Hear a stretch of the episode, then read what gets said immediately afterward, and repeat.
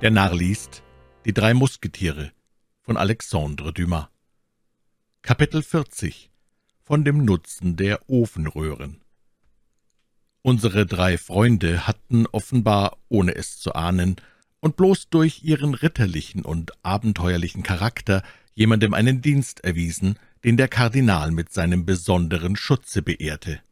Nun, wer aber war dieser jemand? Diese Frage stellten die drei Musketiere an sich selbst, da sie aber sahen, es sei keine der Antworten zureichend, die ihnen der Verstand geben konnte, so rief Porthos den Wirt und verlangte Würfel. Porthos und Aramis setzten sich an einen Tisch und spielten. Athos ging gedankenvoll auf und nieder. Während nun Athos tiefsinnig auf und abschritt, kam er wiederholt an einer Ofenröhre vorüber, von der die eine Hälfte abgebrochen war indes der andere Teil nach einem oberen Zimmer ging. Und so oft er vorbeischritt, vernahm er ein Gemurmel von Worten, das zuletzt seine Aufmerksamkeit auf sich zog. Athos trat hinzu und hörte da einige Worte, die ihm zweifelsohne so große Teilnahme zu verdienen schienen, dass er seinen zwei Freunden ein Zeichen gab, sie möchten ebenfalls herankommen, während er sein Ohr an die Mündung der Röhre hielt. »Hören Sie, my Lady«, sagte der Kardinal, »die Sache ist ungemein wichtig. Setzen Sie sich, wir wollen darüber reden.« »My Lady«, murmelte Athos. »Ich höre Eure Eminenz mit der gespanntesten Aufmerksamkeit«, erwiderte eine Frauenstimme, die den Musketier zittern machte. »Ein kleines Schiff mit englischer Mannschaft, dessen Kapitän mir ergeben ist, erwartet Sie an der Mündung der Charente bei dem Fort La Pointe. Es geht morgen schon unter Segel. So muss ich mich noch in dieser Nacht dahin begeben? In diesem Moment, wenn ich Ihnen nämlich meine Instruktion gegeben habe. Zwei Männer, die Sie bei Ihrem Fortgehen am Tore finden, werden Ihnen zum Geleit dienen. Mich lassen Sie jedoch zuerst von hinnen und reisen erst in einer halben Stunde ab. Wohl, Monseigneur. Kommen wir aber auf die Sendung zurück, mit der Sie mich beauftragen wollen, und da mir fortwährend daran liegt, das Vertrauen Eurer Eminenz zu verdienen, so erklären Sie mir gnädigst die Sache ganz deutlich, auf dass ich nicht irren könne.« »Sie reisen sogleich nach London ab«, fuhr der Kardinal fort, »und sind Sie in London angekommen, so suchen Sie Buckingham auf.« »Ich erlaube mir, Eure Eminenz zu bemerken«, entgegnete My Lady, »dass seine Herrlichkeit Misstrauen in mich setzt seit jener Geschichte mit den Diamanten der Nestelstiften, wegen welcher mich der Herzog immer in Verdacht gezogen hat. Auch diesmal, erwiderte der Kardinal, handelt es sich nicht darum, sein Vertrauen zu gewinnen, sondern sich ihm auf offene und gerade Weise als Unterhändlerin zu nähern. Auf offene und gerade Weise, wiederholte My Lady mit einer Betonung, die zweideutig klang. Ja, offen und gerade, erwiderte der Kardinal in demselben Tone, äh, diese ganze Sache werde offen abgetan. Ich werde die Aufträge Eurer Eminenz buchstäblich befolgen und bin derselben gewärtig. Sie gehen zu Buckingham in meinem Namen und sagen ihm, dass mir alle Vorkehrungen bekannt sind, die er trifft, dass ich mich jedoch ganz und gar nicht darum kümmere, denn die erste Bewegung, die er machen würde, solle der Königin zum Verderben werden. Wird er auch glauben, dass Eure Eminenz diese Drohung zu erfüllen vermögen? Ja, weil ich Beweise habe. Doch soll ich diese Beweise seiner Prüfung vorlegen können? Gewiss.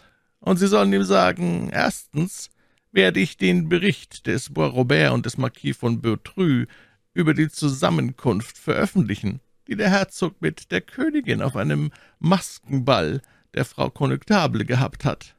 Dass ihm ferner kein Zweifel übrig bleibe, so sagen Sie ihm, dass er selbst im Kostüm des Großmoguls erschienen ist, dass der Chevalier von Guise hätte tragen sollen, dem er es für dreihundert Pistolen abgekauft hat.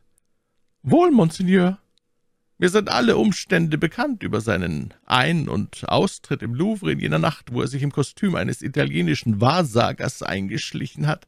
Sagen Sie ihm also, damit er an der Echtheit meiner Nachricht nicht zweifle, er trug damals unter seinem Mantel ein weites Gewand, das mit schwarzen Tränen, Totenköpfen und Knochen in Gestalt von Andreaskreuzen besät war, denn im Fall einer Überraschung sollte man ihn für das Gespenst der weißen Frau halten, die, wie jedermann weiß, im Louvre erscheint, so oft ein großartiges Ereignis geschieht.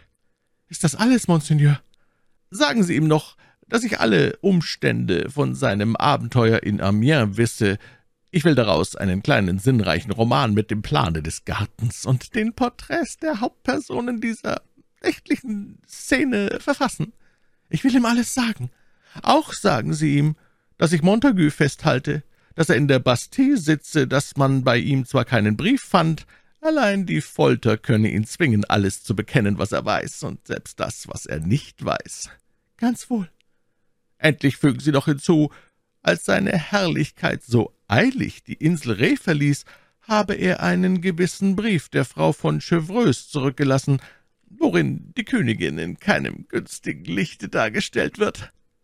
Allein sprach diejenige, an die der Kardinal diese Worte gerichtet hatte, wenn sich der Herzog ungeachtet all dieser Gründe nicht fügt und fortfährt, Frankreich zu bedrohen.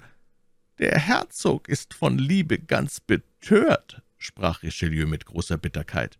Er hat diesen Krieg, wie die alten Paladine, nur deshalb unternommen, um von seiner Schönen nur einen Blick zu erobern. Wenn er nun weiß, dass dieser Krieg der Dame seiner Gedanken wie er sich ausdrückt, die Ehre und vielleicht auch die Freiheit kosten kann, so wird er doppelt auf seiner Hut sein, das kann ich Sie versichern. Und doch, versetzte My Lady mit einer Beharrlichkeit, die bewies, dass sie den erhaltenen Auftrag ganz und gar durchblicken wolle. Und doch, wenn er halsstarrig bleibt, wenn er halsstarrig bleibt, entgegnete der Kardinal. Ha, es ist nicht wahrscheinlich. Aber es ist möglich, sagte My Lady wenn er halsstarrig bleibt. Seine Eminenz hielt inne, und dann fuhr er fort, wenn er halsstarrig bleibt, nun so erwarte ich eines der Ereignisse, welche die Gestalt der Staaten verändern. Und jetzt, sagte die Milady, jetzt, da ich die Instruktionen Eurer Eminenz in Bezug auf Ihre Feinde erhalten habe, wird es mir Monseigneur erlauben, ein paar Worte in Bezug auf die meinigen zu sagen? »Sie haben also Feinde?« fragte Richelieu.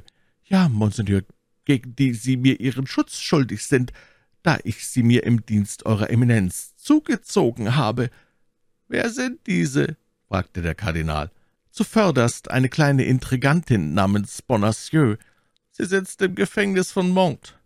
Das heißt, sie war dort«, erwiderte My Lady. Doch hat die Königin einen Befehl von dem König zu erlangen gewusst, mittels dessen sie dieselbe in ein Kloster bringen ließ. »In ein Kloster?« sprach der Herzog. »Ja, in ein Kloster.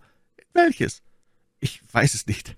Das Geheimnis ist wohl verhüllt.« »Ich werde es erfahren.« »Und wird es mir Eure Eminenz sagen, in welch ein Kloster diese Frau ist?« »Ich sehe kein Hindernis«, versetzte der Kardinal. »Wohl, Jetzt habe ich noch einen anderen Feind, der mehr zu fürchten ist als die kleine Madame Bonacieux.